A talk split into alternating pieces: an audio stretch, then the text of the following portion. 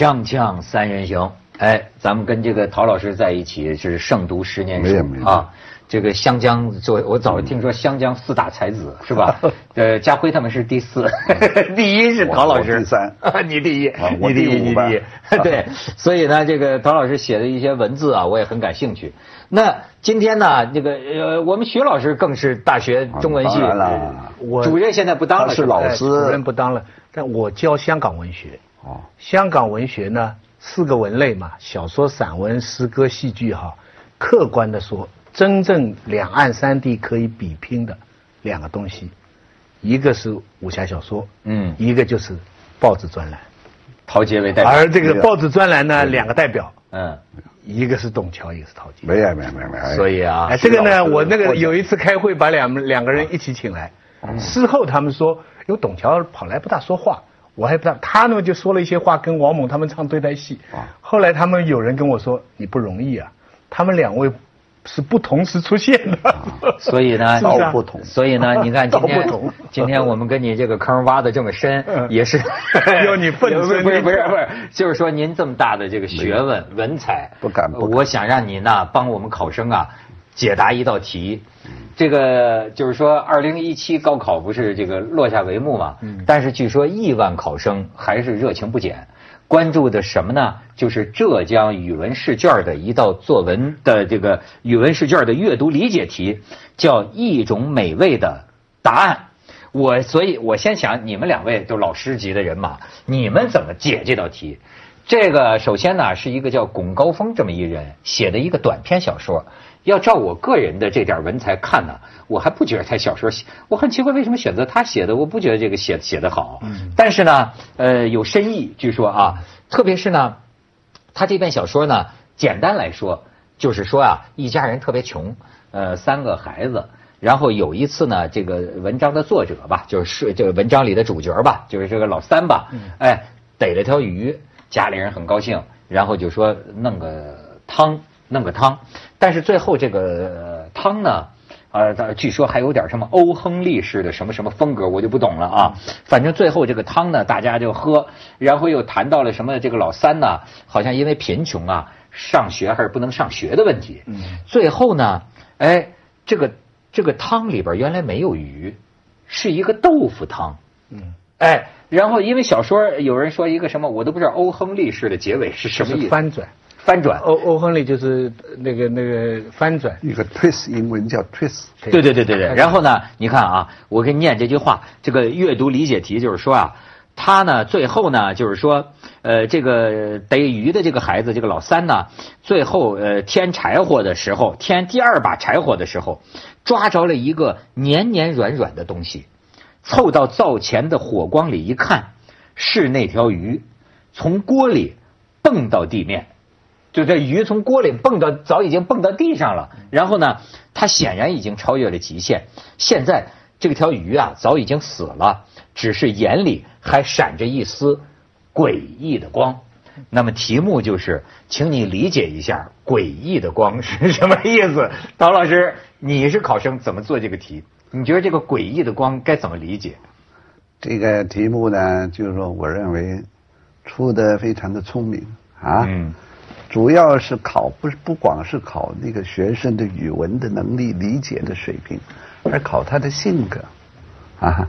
你怎么看这件事儿？然后你怎么看这个锅里跳出来那条鱼？嗯，那条鱼为什么从锅里跳出来？嗯，为什么死了以后那还这么瞪着眼？然后那个目光让你觉得诡异，甚至心寒。啊，所以在网上大家也出示了一下这个帮助咱们理解啊，这这不是高考试卷里的，这是网友配的，诡异的光。然后呢，这个小说原作者龚高峰本人呢也是悲喜交加，他说他这几天也在答这道题，跟标准答案，你看下一个跟标准答案，他说 有百分之八十吻合，他还觉得这个高考这个老师啊，呃还挺理解他这篇文章。你看，他说标准答案没出来，我怎么知道我想表达什么？我哪里知道结尾有什么意义？只能告诉你们，鱼这样蹦出来的，闪着诡异的光。哎，陶老师，你接着解读。因为这个这个文章是写的好的，因为这是文学啊，文学的这里头呢是隐喻，是象征，从一件小事啊无限延伸啊，这大家理解这个这条题啊啊，不要光是看它的文字里头写了什么，说要看它文字以外没有说什么，没有说什么那个空白，那个留白就是答案了。你自己哎，我觉得这怎么会觉得这么答题？您也是白卷啊？啊，我不会这么答。啊，我是因为我要这么答呢，我会这么答呢。啊，这么答，刚才这个不是答案。哥，哥哥，我刚才这个是，我也不写了。刚才这个这个是个指导啊，就是一种提示，你去想想。对。啊，这为什么什么奥亨利说？嗯。首先，这个鱼汤大家都以为这个里头有鱼。对。啊，这一捞，这里头有豆腐。对啊，结果怎么没鱼呢？鱼蹦出去了啊！这个也是一个嫌疑。嫌疑。鱼到哪去呢？是不是父母呢？啊，撒谎呢？还是家里穷呢？哎，原来发现鱼在别的地方。我们从前考试，中国人科举，鲤跃龙门，一登龙门，身价十倍。这个鲤鱼在中国人文的传统里头，啊，鲤鱼跳龙门，对，就是这意味着考上大学，知识分子。读书人，人往高处，这得要跳出去。这个跳不是跳到锅里外面，是是河里头跳个龙门。对，一跳龙门呢，就到了皇帝的身边，啊，官拜翰林，啊，光宗耀祖了。但跟这条草鱼有什么关系？哎呀，这个鱼可怜呐，它没在河里游啊，它被人给逮着了，在 锅里了，在锅里头了。在锅里头，可是这条这条鱼，它跟别的鱼不一样啊，它有性格。到锅里，它不甘心接受成为盆中餐，汤这个碗碗中汤这个命运，还得跳，是悲剧英雄。他求生的挣扎，对，求生的挣当然他求生是不可能的，因为你这个锅还有个厨房啊，淤金落釜成啊成何意 啊？这个你你这个你这个命运。你是逃避不了，但是他在要命的关头，他为了一种尊严或者是使命感，还是给那么崩了一下子，虽然失败了，还是不甘心的。哦，但是他尽了一条生命的这个。责任嘿啊，这个我告诉您，您绝对拿不了几分 拿不了吗？他跟标准答案不太一样，跟标准答案差太远。标标准，我跟你说啊，标标不是我散文名家，不是哎，这这陶老师有才。我问题是，为什么要需要标准答案？当然改考卷啊啊，改考卷呢。我我这个答案为什么不能成 立？你这个答案呢？你碰到是谁定的呢？人家考试委员会定的。对，你看标准答案是在物质匮乏的年代，鱼汤或仅仅是对鱼汤的渴望，变成了一种美味。这标准答案很愚蠢的。二，围绕鱼汤的烹制是一家人的快乐、亲情和希望的酝酿，这种美味。处于生活重负下的情感美味弥足珍贵，我觉得他这标准答案还真不如陶老师的答案。三，在此过程中，他由天真懵懂到初通人事，是自我的一次重要发现与成长，更是能够滋养一生的特殊美味。这是什么标准？所以我说不是考语文吗？是考学生的性格吗？对不对？不，你要照着这种标准答案乖乖的啊。我要我对我认同您那答案。我要接着您那说呢，我还能说这是一种隐喻，因为他这个贫寒之家，他们这个吃喝汤的时候喝而不知其味，是因为话题有反转。就本来这个老三能上高校，可能是因为这个穷的原因，好像就上不了了。哎，这像不像是一条鱼，在他那个艰苦的农村环境里，他也想挣扎呀，但是挣扎蹦出来，结果又是怎样？是吧？里头是这个肯定是作者的原因，肯定是作者的原因。隐喻他对前途的这么一种是吗？当然了，徐老师不是这么解啊。啊，作者怎么解？或者比较靠近这个标准答案的，他大概的意思就是说，这个一顿美餐，说明这家人家穷。就是说，平常吃不到鱼，哎，所以吃个鱼是变成一件大事。这个是这篇文章的一个主题。那那那什么叫诡异的眼光？对，诡异的光是什么？反讽啊！他实这一家人围着这个鱼汤，折腾了那么一大圈，人性、家庭关系都暴露了。但是实际上呢，鱼根本没吃到，所以这个诡异的目光呢，它的大概的意思就在嘲讽你这一家哈，其实就是一种想望，而实际它的它这个欧黑日翻转就像项链，莫泊桑的项链，呃呃，最后的礼物，麦琪的礼物，你像欧黑日的，就是一男一女两个人礼物，当然把自己最心爱的东西卖掉，然后买了一个一个是一个口琴啊，还有一个头发什么东西，最后送过去，对方都已经没这个东西了。啊，这这翻转，他的意思就是说，哎，对他最后其实这个鱼还没吃到，但是只要脑子里想的是这个鱼呢，这一家人已经是这么开心啊，或者弄出来很多矛盾。这也是对味觉哲学的一次。哎，所以他的意意思呢，他的他，我觉得哈，他是表面的意思就是吃鱼没成功，这是第一层。第二层呢，他用这个鱼的美味呢，来象征家庭呃呃冷暖。啊，家庭里面的关系，在他第二层。陶姐讲的是第三层，因为这个鱼跳出锅子呢，还有一种穷人家要往上的象征意义，这个完全成立的。这也可能这个拱的这个作者的都没想到的。我的解读是什么呢？跟你们都不同。我认为呢，他是呃点出了一个哲理，就是妻不如妾，妾不如偷，偷不如偷不着，对吧？他怎么呢？他吃了个豆腐汤，但他以为是鱼汤，对对，所以他真的就觉得比鱼汤还要美味。对，实际上没吐着嘛，鱼没在里头。锵锵三人行，广告之后见。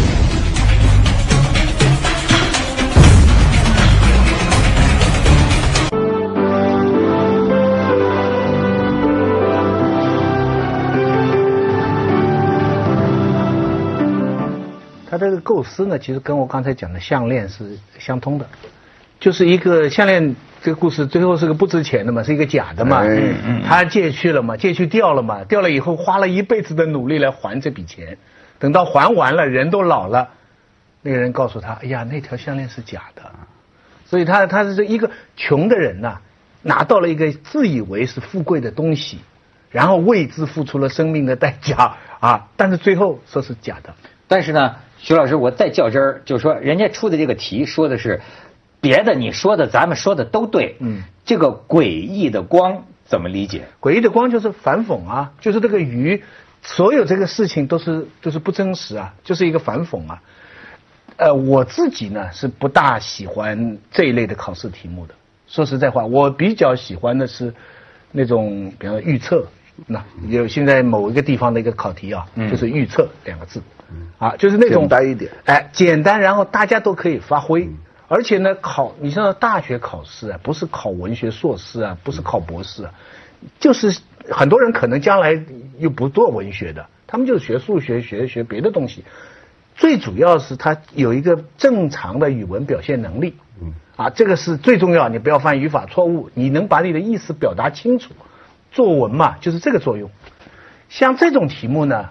你碰到厉害的人呢，就非常好。但是呢，有的学生呢，这个里边最关键的一条，如果你一开始没看懂这个故事，嗯，这个鱼汤没吃着，这个情节要是没拿到的话，你根本无法评论。嗯，你根本你标准答案一点都一点都凑不上。这么，所以我就发现呢，他这个语文的考题啊，他出的不可能精确，但是他又有所谓的标准答案，这就是一个矛盾。比方说啊，咱们就顾名思义，咱到最文文笔上讲，那么他问的就是说，为什么是诡异的光？徐老师，您看您的解释比他的文章写得好。很多时候我都发现，文学评论家比这个文章说得好。这个诡异就好在“诡异”这两个字，因为它引起无限的想象，跟这个揣测，啊，到最后这个诡异的眼光为什么诡异？就是没有标准答案。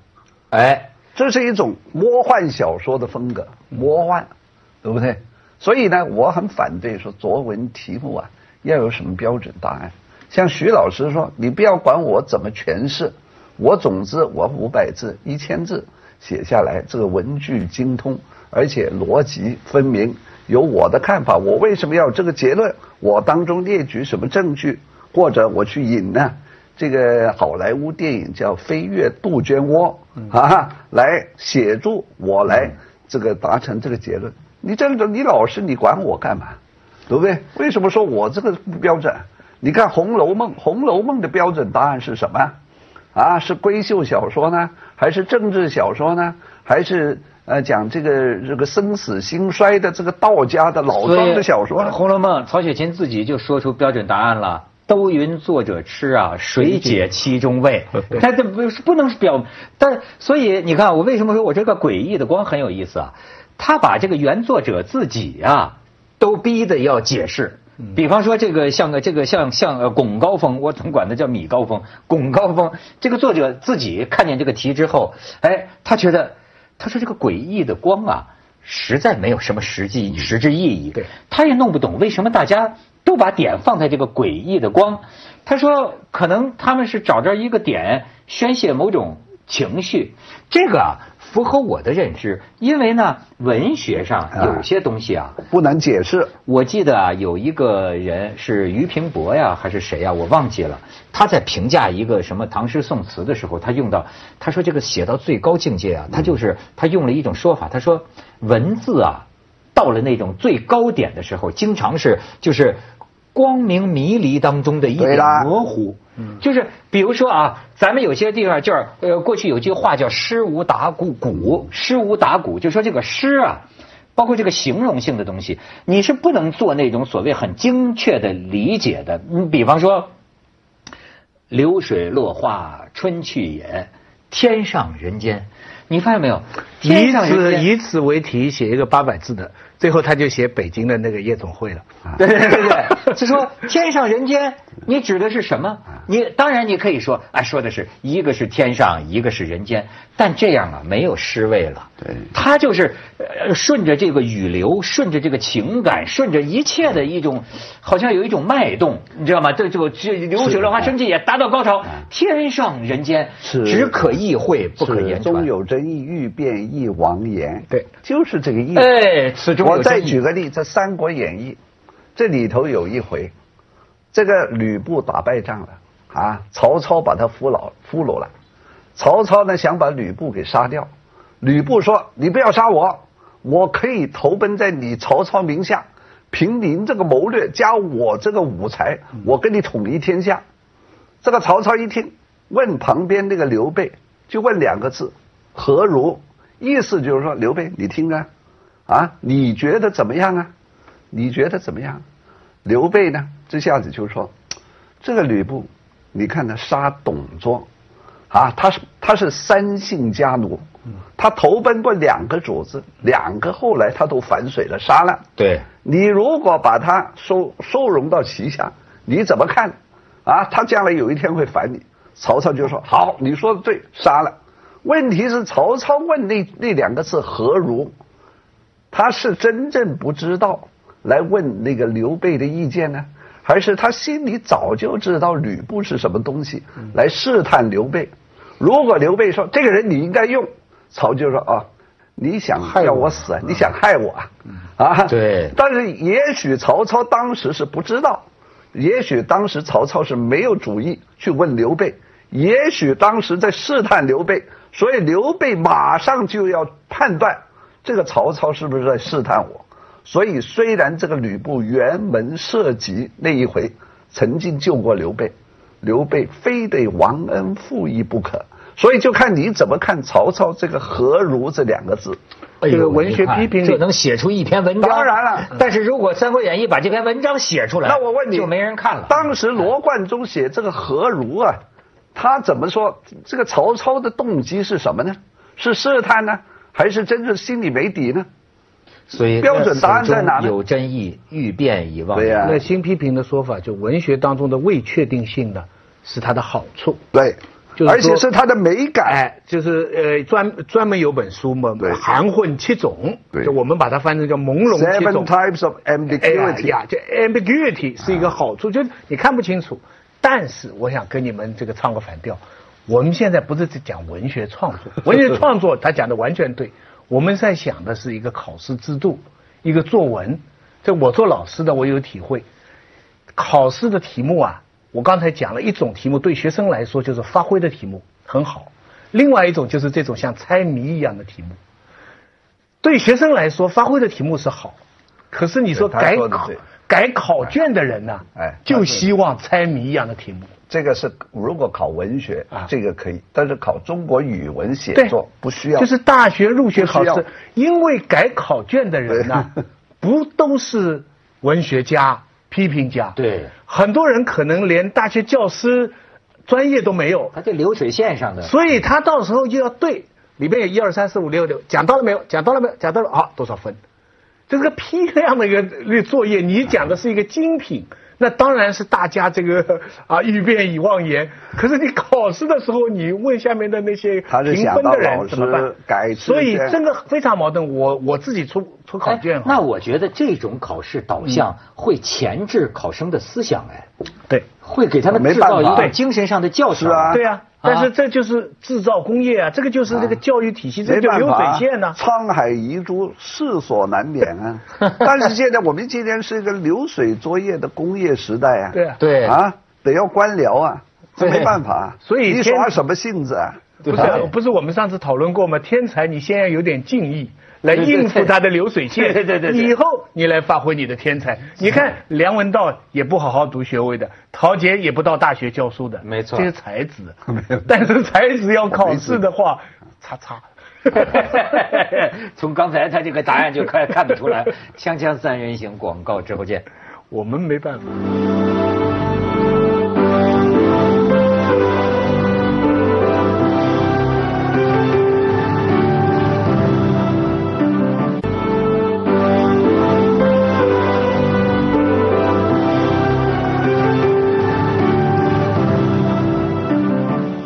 为什么我觉得我跟这个作者一样有点搞不懂？就为什么要在“诡异”这两字儿做文章？因为啊，有的时候这个文学写作呀，它使用某一个词啊，是为了意境，嗯，或者说气氛，嗯。不见得说这个诡异已经讽刺了谁，或者是干嘛？有时候用这个词啊，那种意境全出，那这像画家画画一样，一下子那种画面感，那种人意。你像这个鱼，啪死了跳出来，一种诡异的光，你感觉到那种意境。你感觉到更多的不用不用解释，像李商隐的两句啊，这个尘世寂寥寂寥金镜暗，断无消息石榴红。啊，这个石榴为什么会红？啊，金镜会什么暗？这到底你想说什么？他就把一一一个系列的意象排列起来。后面这个作者诗人想表达什么不明说，所以他叫无题。无题是后世的人。不同的人，男人、女人啊，解释太多了，所以最后弄。所以这诡异好就好在这这两个字。对，我认为这诡异里头有悲哀啊，有不甘心呐，有悲剧啊，啊，或者有的是叫荒谬啊，或者是可笑也可以。嗯，加起来诡异，为什么不行？陶杰的点评啊，把这篇文章升华了。没有，所以我就说他评的比这文章写的好。我们 刚才讲了一个是文学当中的未确定性，这是新批评的一个理论。但新批评还有另外一个理论叫作者已死。嗯，你知道吧？所以他现在找活着的作者哈，对，其实是一个很大的问题。因为我们假定这个作者对这个作品有一个像父母对子女一样的发言权威，权威的。其实不一定的，文学批评是完全，比方说你讲的，我就是为了这家人家的穷，对。陶杰看出这个鱼跳出来，象征着穷人家想要往上，这个也许是个拱高峰的潜意识，他自己都不知道。嗯，他写了这个东西。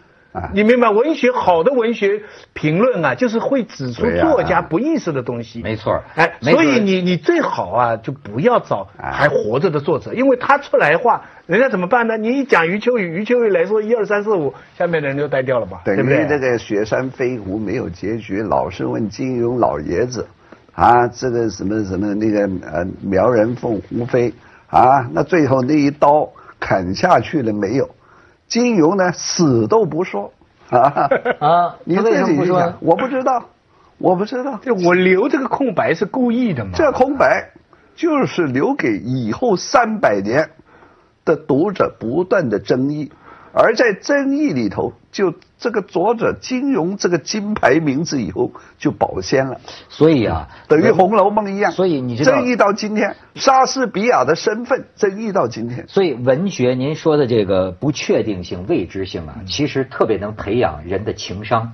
我现在就感觉到啊，我们生活在这么一个工具性的社会啊，哎，我也可能是我的偏见，我现在越来越觉得这个社会里啊，会错意这种现象越来越多。嗯，就是其实就是对于你看人跟人之间呢，你现在发现有时候小两口啊，那个误解呀，我说的什么？哎，我我本来说要去跟他做做工作，你不是，你是出去要乱搞女人，就是他这个，我总认为人的人有的时候啊，就是你一说什么。我就知道你背后的意思。我现在觉得，特别是在一些年轻人身上，我就经常发现他们互相会错意的情况，非是因为独生子女吗？在中国社会是这样，领导跟你道文涛说：“这个节目你看着办。”什么叫看着办？这就得靠情商。什么叫看着办？领会。